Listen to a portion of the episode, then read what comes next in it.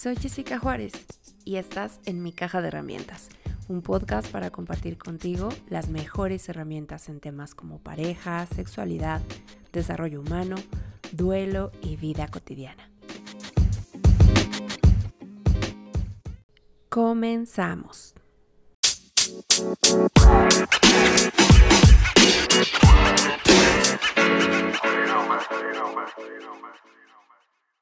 Algo que, que, nos debe quedar bien claro y que a lo mejor muchos de ustedes ya, ya lo tienen muy presente, es que a la familia política no la eliges, o por lo menos no la eliges de forma directa. Eh, prácticamente te viene dada por el simple hecho de haberte enamorado de una persona que puede tener mucho, poco o nada que ver con esa familia en cuanto a la forma de ser. Pero cuando te casas o cuando formalizas, cuando eh, decides compartir tu vida con alguien, lo haces en combo. Es decir, se trata de un kit todo incluido. Pareja más todo su clan, todo su árbol genealógico, incluso los que ya ni viven. Por eso es tan indispensable abrazar e integrar a la familia política una vez que tomas este paso. Y te voy a platicar por qué. El Instituto de Investigación en Psicología Clínica y Social dice que el 50% de las parejas que se divorcian entre el año 1 y el año 10 de casados tuvieron motivos que tenían que ver definitivamente con la familia política. El 82% de los casos eh, de origen de conflicto es en las reuniones familiares. Y estamos hablando de que, para sorpresa seguramente de muchos de ustedes, uno de los primeros familiares políticos de discordia son los cuñados. Luego, los suegros y ya en tercer lugar pueden ser sobrinos o tíos. También depende mucho si estamos hablando de la familia política de ella o de él, pero en términos generales esta puede ser más o menos la reincidencia. Y finalmente encontré que un estudio en Inglaterra dice que uno de cada diez parejas que se divorcian pues es a causa de la, de la familia política. Imagínate, esto es bastante fuerte. Y, por eso es que me parece que es indispensable que hagamos esta reflexión juntos. Aún si no hubiera esta convivencia directa, eh, tu pareja de todas maneras carga con todo su linaje. Eh, fue criado a un estilo específico dentro de su familia y aunque tú lograras extraer a tu pareja de su, de su familia, ya carga consigo todo lo aprendido y eso se va a manifestar en tu relación de una o de otra forma. O sea, estoy hablando de genes, de usos y costumbres. Y si tienes hijos, pues con más razón. Y además de que no puedes negarles a tus hijos el acceso a su origen. Eh, mantenerse peleados con la familia política es negarles a los hijos la posibilidad de conocer parte de su origen y pues no sería ni buena idea ni muy justo, a menos que sean casos de verdad muy muy extremos. Y algo muy importante reflexionar también es que nosotros pues no somos gringos ni somos europeos, somos latinos y la importancia que le damos a la familia pues es justo muy característico de nuestras culturas. Tenemos vínculos sumamente cercanos a nuestra familia, somos familias muégano y eso también genera un impacto en cómo eh, se van a relacionar en la dinámica con las nuevas parejas. Adicional a eso, también recordar que eh, tener una buena relación con la familia política también nos puede proveer de una red de apoyo importante. Es decir, tiene sus pros y sus contras. Cuando hablamos de familias distantes, pues tenemos autonomía, nadie se mete, nadie opina, pero al mismo tiempo nos encontramos solos en muchas formas, a nivel de respaldo económico, respaldo emocional, y eh, cuando hablamos de las familias muégano, pues hay más intromisión, darle más prioridad a su familia que a ti o a cuáles son las causas que provocan a que no se dé cuenta de que estás padeciendo un problema en esta dinámica con la familia de pareja. Porque parte del eh, conflicto en sí ya ni siquiera es la cercanía, sino que en estas intromisiones puedan causarte una sensación de eh, rechazo, de desaprobación, de crítica y ya más avanzados, eh, pues una dinámica irrespetuosa, ofensiva o hasta violenta. Y mm, uno de los problemas pues es que la pareja no te respalde, que no te apoye, que no te dé esa prioridad. Y las causas principales podremos hablar de em, dos grandes causas y luego de una mm, eh, clasificación que nos puede dar también un poco de, norte en este tema. Pero hablemos primero de estas dos grandes causas. La primera puede ser una fijación hacia los padres. Puede ser que tu pareja tenga mamitis o que tenga papitis y esto implica eh, una tendencia de privilegiar pues a su papá o a su mamá o a ambos. Y te tengo noticias, porque además no puedes competir con eso. Eh, es natural el apego a la familia de origen. Ya hemos hablado de esto en las sesiones de eh, estilos de apego. Ya he explicado que es indispensable, de hecho, desarrollar el apego para que podamos sobrevivir, pero se trata justamente de un amor infantil. Y una vez que nosotros somos adultos, debemos asumir que la dinámica ya cambió y que contar con su apoyo, si bien nos puede dar certeza, seguridad y, ayudarnos a impulsarnos para salir adelante, depender eh, de su aprobación, depender económicamente de ellos o estar requiriendo, necesitando su opinión constantemente para todo lo que hacemos puede resultar enfermizo. Hay que considerar que los padres entrometidos no tienen mucho efecto a menos que los hijos lo consientan. Así que esta es una dinámica de doble. Si se trata de que tu pareja tiene papitis o mamitis, un apego eh, excesivo hacia sus padres, eh, aquí estamos hablando de dos actores. Eh, la sobreprotección de los papás y la dependencia de tu pareja hacia sus padres si no existe, aunque los padres sean sobreprotectores, si nosotros como hijos ponemos eh, un alto a eso, se rompe esta dinámica. Uno de los dos tiene que romper la dinámica.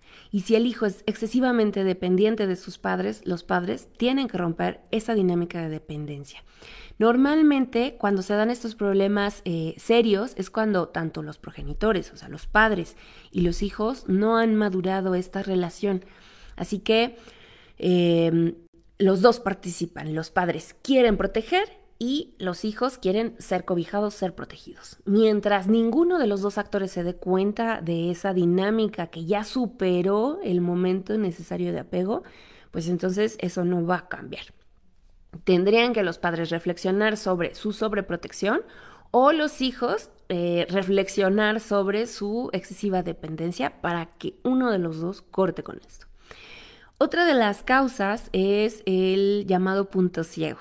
Así como sucede cuando nosotros conducimos un auto y que hay, eh, si no acomodamos bien los espejos, hay un punto lateral eh, inferior que no alcanzamos a ver y podemos provocarnos un accidente porque no alcanzamos a espejar un auto que viene eh, del lado lateral atrás nuestro, pues entonces nos ponemos en mucho riesgo. Lo mismo pasa a nivel psicológico y emocional con la familia tu pareja no ve ciertas conductas o malas prácticas de sus eh, familiares.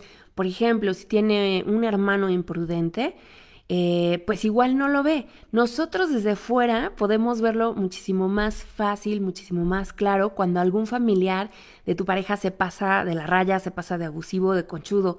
Pero para eh, tu pareja puede tratarse de una conducta tan común a la que ya está tan acostumbrado o acostumbrada, pues que le resulta muy difícil ver que, se están encajando con él, que, que están abusando de su confianza, porque creció así, está acostumbrado a que esa es la dinámica, que hay un hermanito al que rescatar, que, que hay un papá al que estar atendiendo a sus reclamos y sus demandas. Y por lo tanto, como ya es parte de su dinámica, es muy difícil verlo. A ti puede que te sea muy claro, pero a tu pareja no. ¿Por qué? Porque existe este punto ciego. Y muchas veces justo ese punto ciego contribuye también a la causa anterior, que es la excesiva dependencia. Bueno, adicional a estas dos causas, también tenemos que considerar que pueden existir tipos de sistemas familiares, tipos en cuanto a la forma en que se desenvuelven. Y también eso puede causar diferentes tipos de conflictos para cómo se llevan tú y tu pareja. Por ejemplo, tenemos familias del tipo eh, posesivo. Este tipo de familias creen que siguen teniendo derecho y prioridad por sobre eh, su, su familiar y quieren absolutamente toda la atención. Por ejemplo, eh, dominar sobre un hermano o dominar sobre los hijos, pues va a ser, aunque ya estén casados, va a ser un acto común cuando hablamos de dinámicas de familia controladora. Salirse con la suya, cuando una familia es controladora o varios de sus miembros son así posesivos, eh, salirse con la suya ya ni siquiera es con un fin práctico, que quieran lograr un fin práctico, sino solo por el simple hecho de vencer, por saber que ellos tienen la prioridad y que pueden ganar en atenciones. Y esto provoca que a veces se pasen en actitudes con eh, la pareja. Eh, sobajando, señalando eh, con mucha intensidad los errores o haciendo listas de las razones por las cuales no es suficiente esa persona para su hijo, para su hermano, para su pariente. Y aquí uno de los puntos a diferenciar es jerarquía y prioridad. Puede que muchas veces los latinos y en México principalmente tengamos luego ese conflicto aparente en donde se nos enseña que la familia es lo más importante y luego cuando tenemos una pareja y eh, queremos integrarla, dudamos sobre a quién le tenemos que dar como ese privilegio, a quién tenemos que defender. Y he de decir que el derecho de cama mata el derecho de cuna. Es decir, lo ideal es que tu pareja se vuelva la nueva prioridad. La jerarquía siempre la va a tener el lazo sanguíneo, pero la prioridad la debe tener en adelante tu pareja, o por lo menos la pareja con la que ya formalizas.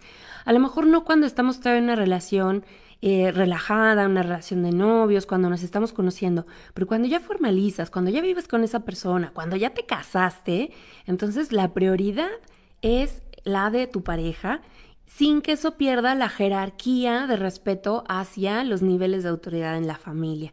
El, el, suegro, la suegra, los hermanos, los tíos, los primos, entendiendo, conviviendo con esas dos, con esas dos líneas entender que el amor no es dependencia, el amor es dejar ir. Y a veces eso cuando somos papás nos hace falta darnos cuenta, que cuando los hijos ya tienen que emigrar, cuando ya eligen una pareja, Amarlos es dejar ir. Los padres no debemos educar para que los hijos se queden, sino para que se puedan ir, se puedan ir seguros, que tengan todas las herramientas y tengan todas las posibilidades de éxito en todo lo que emprendan, en su trabajo, en su desarrollo profesional, en lo personal, formando sus propias familias. Bueno, ya platicamos de los posesivos, ahora vamos a hablar de los autoritarios. Se parecen, pero es diferente. Y estos tipos a veces también se pueden combinar. ¿Cuál es el familiar autoritario? Eh, porque a veces puede ser toda la familia o pueden ser ciertos miembros. Es decir, dentro de la familia de tu pareja puede haber parientes que sean posesivos y puede haber parientes que sean autoritarios, ¿ok? Y de los otros tipos que vamos a ir desmenuzando ahorita. El autoritario quiere mandar en la vida de la nueva pareja. Suelen ser familiares que pues ningunean, que te ningunean a ti que te ningunean a ti y a tu pareja, los dos, porque al ser autoritarios no respetan su autonomía y su independencia. Y también, aquí se repite, el problema es que es algo que se viene dando desde siempre, por lo menos, a lo mejor no contigo, pero sí con tu pareja. O sea, si tiene un papá autoritario, pues es muy probable que, lo, que le venga ejerciendo este exceso de autoridad desde hace mucho tiempo y que por lo tanto sea muy difícil para tu pareja salirse de esa eh, dinámica. Aquí muchas veces pueden ser los suegros o también hasta los hermanos. ¿eh? Hay hermanos que se creen los papás de sus hermanos y que por lo tanto se portan súper autoritarios y puedes verlo a veces hasta en sutilezas como... Eh, que uno de tus cuñados eh, autoritarios arme siempre las vacaciones familiares y todos a fuerza se tengan que adaptar a todo ese plan y no tengan opción de opinar ni de zafar, ¿no? O también puede ser aquel cuñado o aquel familiar que sermonea por todo y a todos. Este es un perfil autoritario. Casi siempre en este tipo de dinámica, con este tipo de familiares, lo que sucede es que los ves en las fechas especiales, en las navidades, año nuevo, cumpleaños, aniversario de algo, pero no tan constante.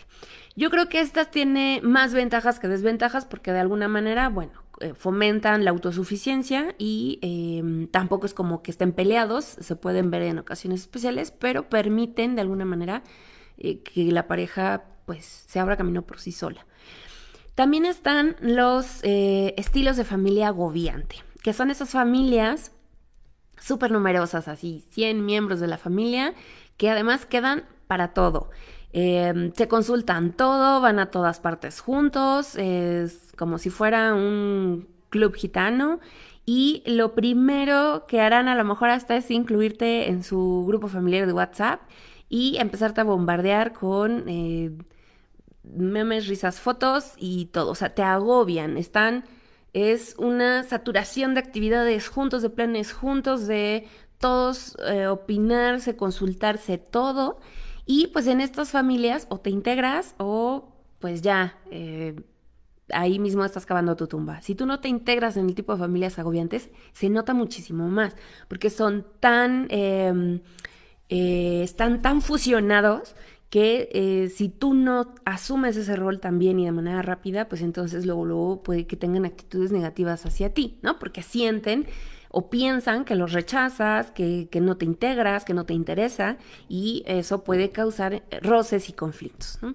Puede que incluso sean personas muy agradables, que sean fiesteros, no sé, pero pues si a ti lo que te gusta es más disfrutar la intimidad eh, con tu pareja, eh, que también es súper normal y entendido, pues puede que no siempre se te dé la gana eh, estar todos los fines de semana en la casa de los suegros o en la casa de la hermana o en la casa del hermano o para todas las festividades o para todos los planes.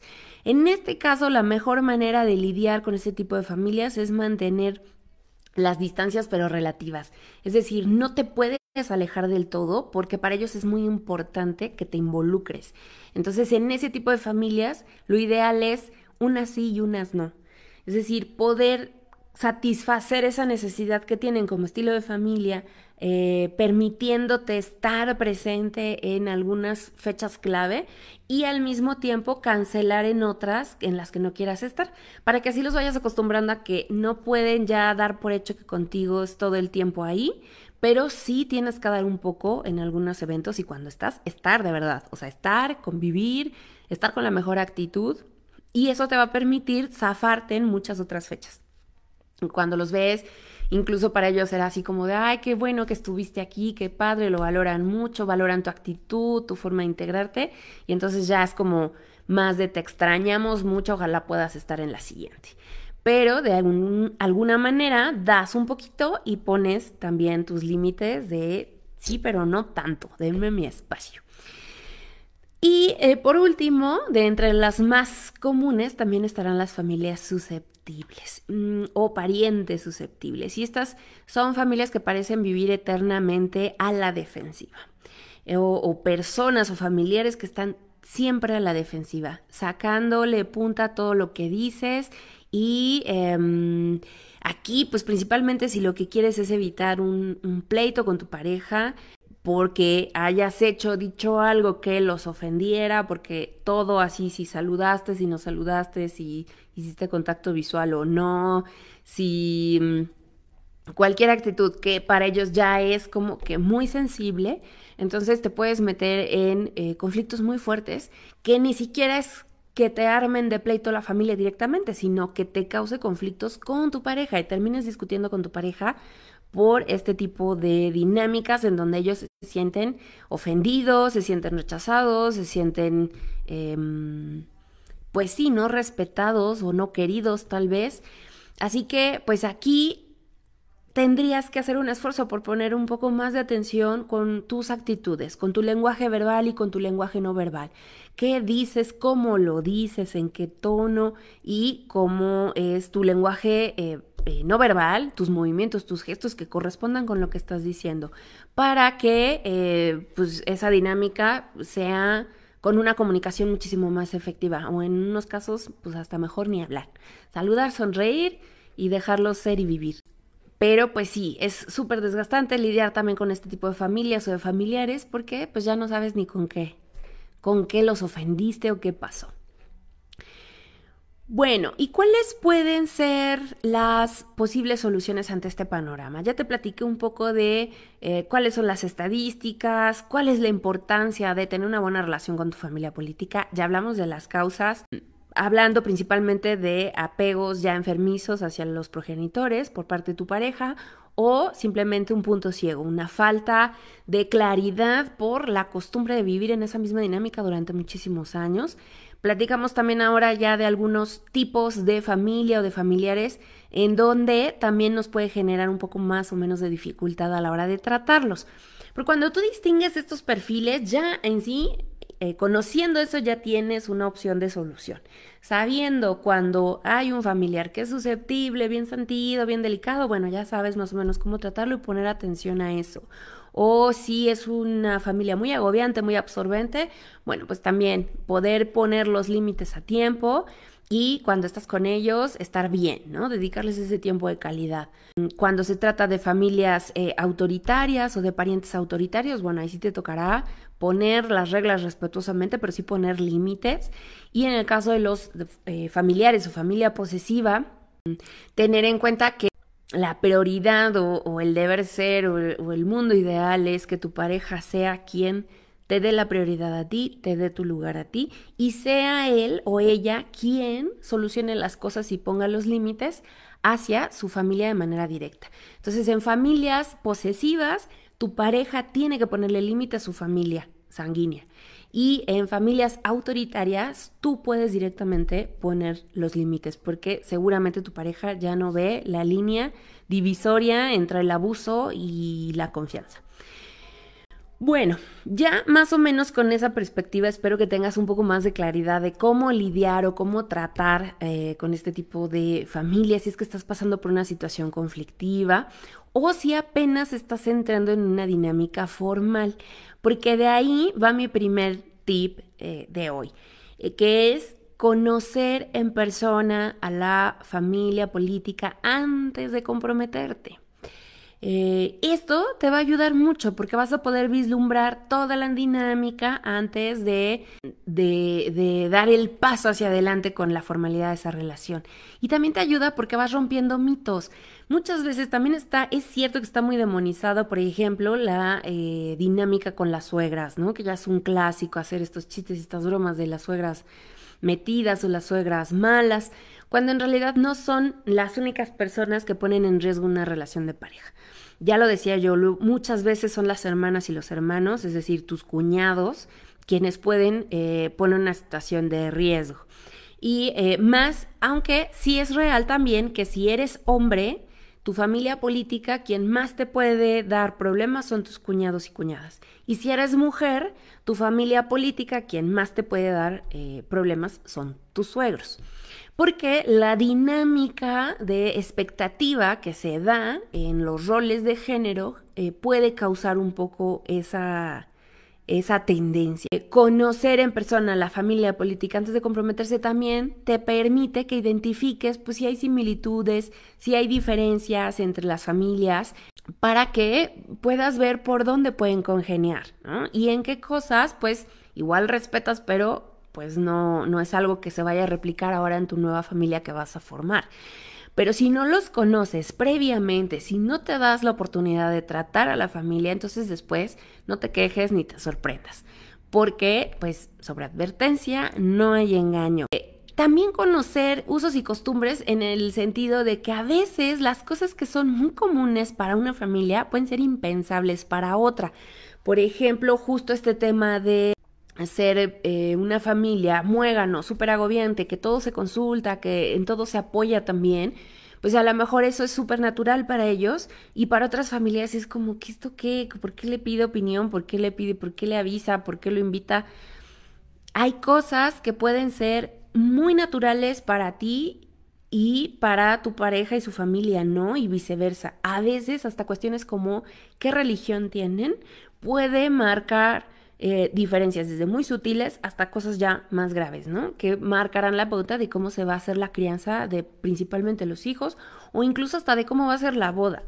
Así que todo eso son cosas que se tienen que hablar. Hacer una conversación y ya incluso una vez comprometidos, conversar respecto a cuáles son los estilos de crianza, qué planes tienen, cuántos hijos quieren tener, eh, cuál, es la prioridad en su proyecto de vida, si hay casa, si hay autos, si hay negocio, qué va a implicar, todos los detalles bueno, incluso hasta dónde vamos a pasar las fiestas, es importante platicarlo desde el compromiso para que promuevas una mejor comunicación, para que tengas posibilidades de negociar desde ese momento sobre eh, algo más equitativo, algo, algo que venga muy bien para ambos. Y otra cosa muy importante, pues la comunicación. Em, la comunicación es el puente. Hablar abiertamente con tu pareja sobre lo que es negociable y lo que no es negociable va a ser indispensable, pero siempre desde una postura muy respetuosa eh, sobre lo que te disgusta, sobre lo que te incomoda, pero siempre respetuosamente. Hay que cuidar mucho la forma en que nos referimos a la familia de nuestra pareja. Em, siempre, ¿sabes qué? Te voy a dar un tip. Siempre pensando en cómo te gustaría que te lo dijeran a ti. O sea, si tu pareja fuera a hacerte un comentario, una queja, un, petición respecto a la dinámica con tu familia, ¿cómo te gustaría que te lo dijera? Porque eso es mucha sensibilidad, ya lo decíamos, para nosotros en México la familia es muy importante. Bueno, y luego no me toquen a la mamá, porque es intocable. Yo puedo criticar a mi mamá todo lo que yo quiera, pero tú no la critiques, tú no tienes derecho, porque es mía, no tuya. Y entonces lo mismo pasa con mis hermanos, con mis hermanas, con mis tíos adorados, con mis primas favoritas, con quien yo quiera. Pero por eso debe ser muy hábil y muy sutil para manejarlo desde el respeto, muy respetuosamente, hablándole cómo te gustaría que a ti te hicieran ver o que te dijeran cuando una situación está siendo incómoda, cuando ya se pasó de la raya, cuando está siendo invasiva. Y ojo, nunca des una opinión que no es solicitada. A veces creemos que cuando ya empezamos a convivir con la familia de nuestra pareja, pues ya podemos opinar sobre sus finanzas, estilo de vida, sobre su salud, sobre sus decisiones. Así como no te gusta que se metan en tu relación y en tu vida eh, individual, pues tú tampoco puedes llegar eh, disparando consejos, referencias o críticas. Las opiniones solo cuando nos las pidan y eso aplica en todos los casos, ¿eh? en todas nuestras relaciones para que funcionen Em, a veces la gente lo único que quiere es desahogarse con nosotros y nosotros rápido desenfundamos la lista de deberías, deberías, deberías y ya hiciste esto y ya hiciste aquello cuando nadie nos preguntó realmente qué haríamos nosotros. Solo si te preguntan, entonces da tu opinión, solo si te piden la ayuda, entonces da el consejo, si no, guárdatelos. Te digo, a veces una forma de dar amor o de acompañar a la otra persona es solo escuchándola. Lo mismo va a pasar con la dinámica con tu familia política y con tu pareja.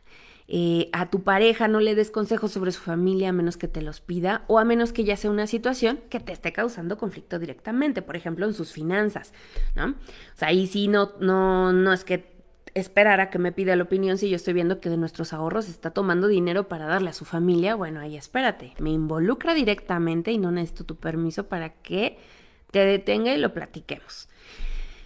Ok, y eh, siempre, pues también tú mantener mucha apertura, la misma apertura que esperas de tu pareja, tenerla tú para eh, escuchar al otro lado de la moneda, porque también, pues nuestra familia no es monedita de oro.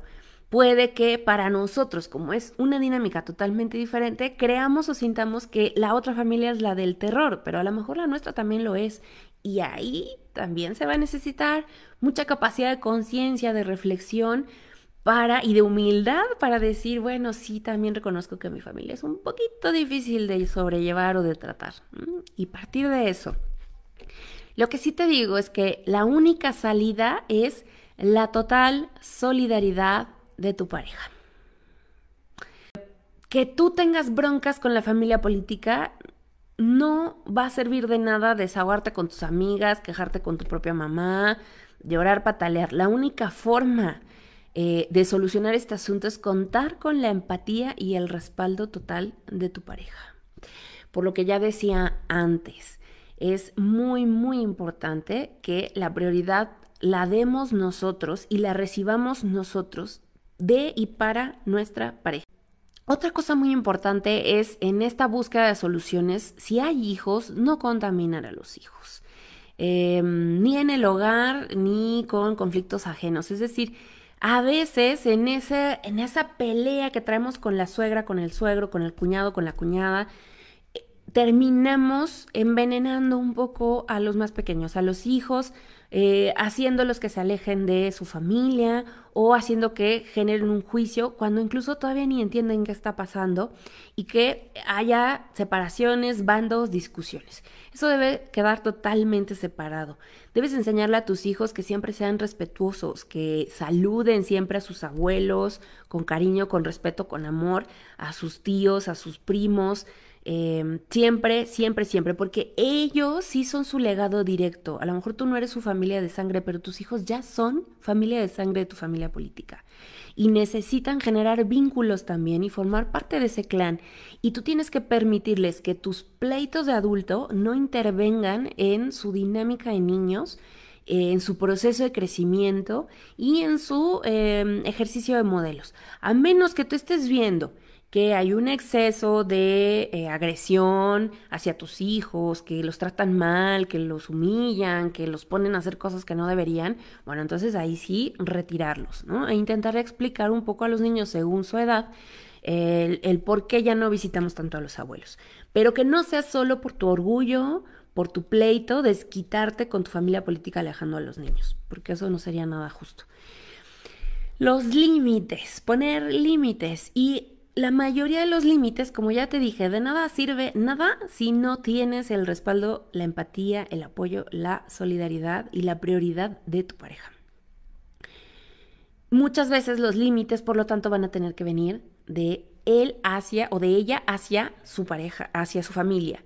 Es decir, los límites los va a tener, los vas a solicitar tú a tu pareja, pero tu pareja tendrá que ponerlos a su familia, porque son su clan directo. Y entonces es tu pareja quien tiene que marcar las pautas de hasta dónde. Solo en el caso de los autoritarios te decía, y si entras tú directo decir, a ver, espérame, aquí no. Pero en el resto de las dinámicas, la mayor parte tiene que ser una, un respaldo que te dé tu pareja. Miren, he tenido casos en eh, consultorio donde eh, la pareja se deslinda, la pareja les dice, pues miren, ustedes arréglense, yo la verdad eh, tengo una, tuve una paciente que tenía esta dinámica con sus suegros, porque vivía en casa de sus suegros, con su esposo, y llegó a tener un conflicto tan fuerte con su suegra que pues ya ella con lágrimas y con, mucha desesperación le pide a, su pareja que pues ya ponga un ultimátum y su pareja siempre le decía, ¿sabes qué? Yo no quiero ser parte de esos argüendes, arréglense ustedes, yo estuve trabajando todo el día, estoy muy cansado, a mí no me metan, arréglenlo ustedes.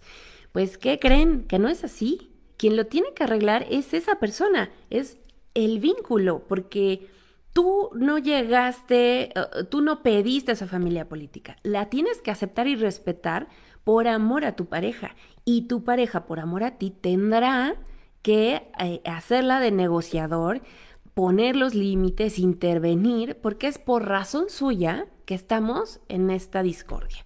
Entonces, no, no te toca pelearte con nadie.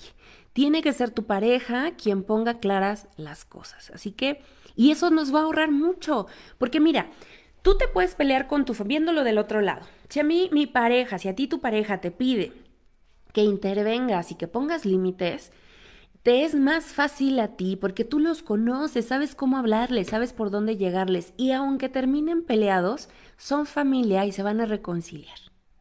Pero si provocas que tu pareja, que no es familia de sangre, se meta ese pleito, puede que genere conflictos irreversibles, que genere una dinámica en donde se ofendan de tal manera que como no hay relación previa, no hay manera de recurrir a los buenos recuerdos ni al amor previo para perdonar y reconciliar, como pasaría contigo que eres hija o que eres hijo.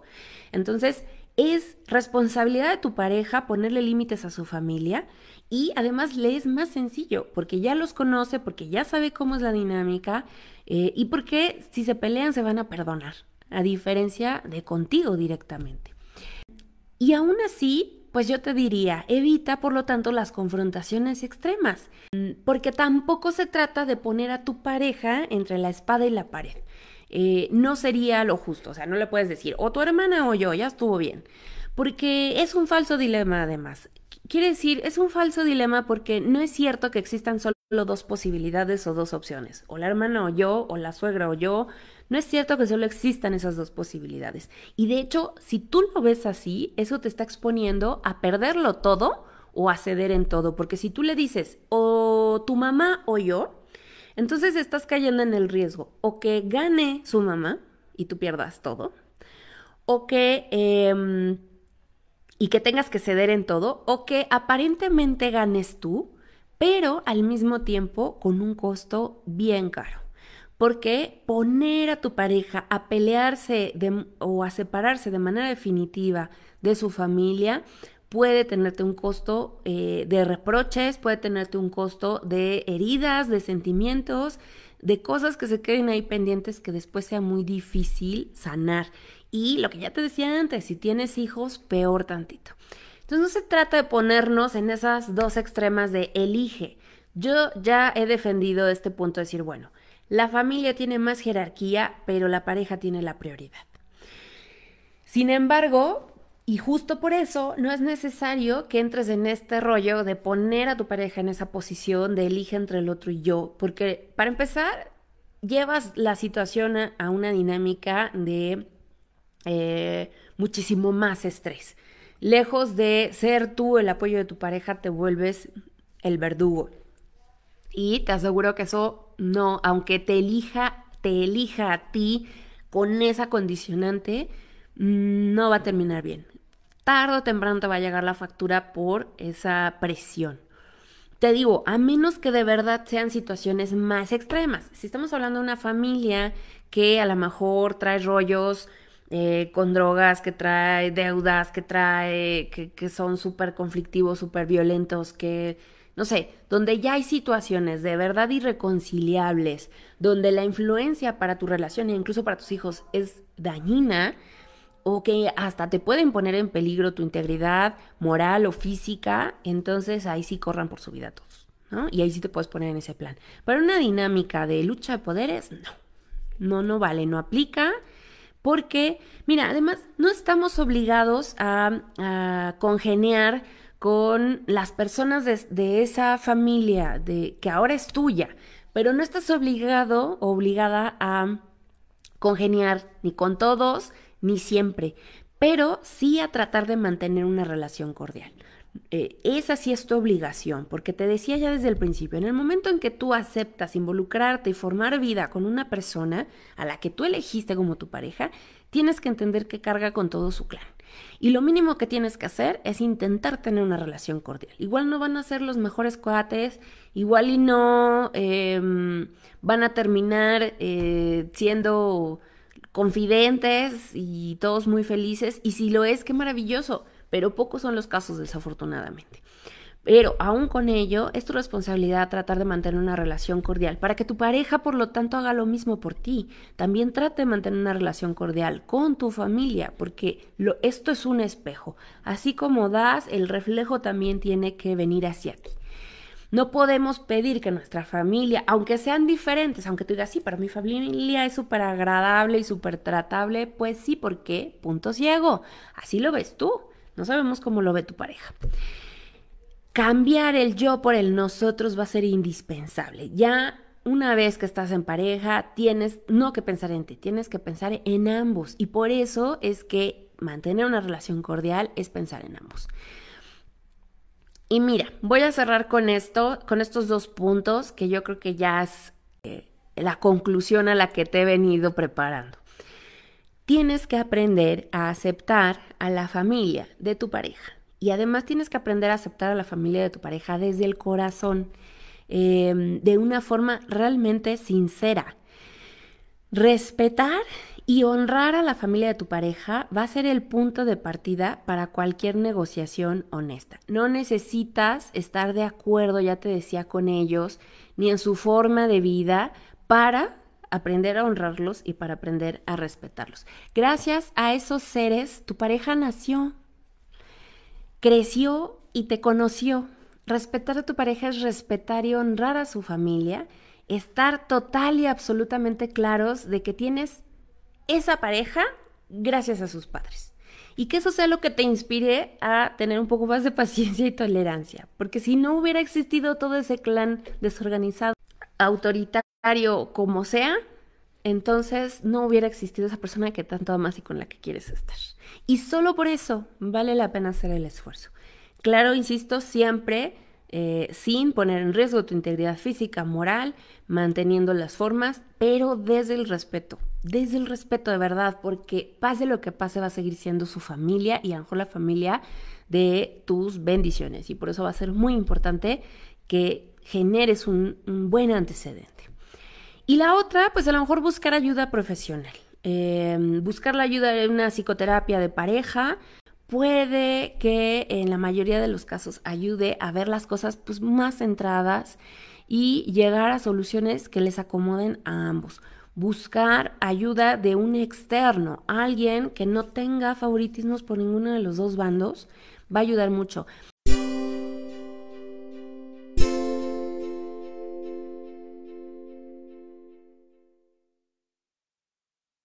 Si este episodio te fue de utilidad, ayúdame compartiendo con familiares y amigos. Pasa la voz. Si deseas saludarme, escribirme, sugerirme temas o solicitar una consulta psicoterapéutica o una cita para acompañamiento tanatológico, date una vuelta por mi sitio web, jessicajuárez.com. Para verme y escucharme durante las transmisiones en vivo, búscame como Jessica Juárez Oficial en mis cuentas de Facebook y YouTube Ahí podrás ser parte de los martes de diván a las 8 de la noche, hora Ciudad de México, en los que podrás participar, hacer comentarios, preguntas y contarme también tus historias y anécdotas.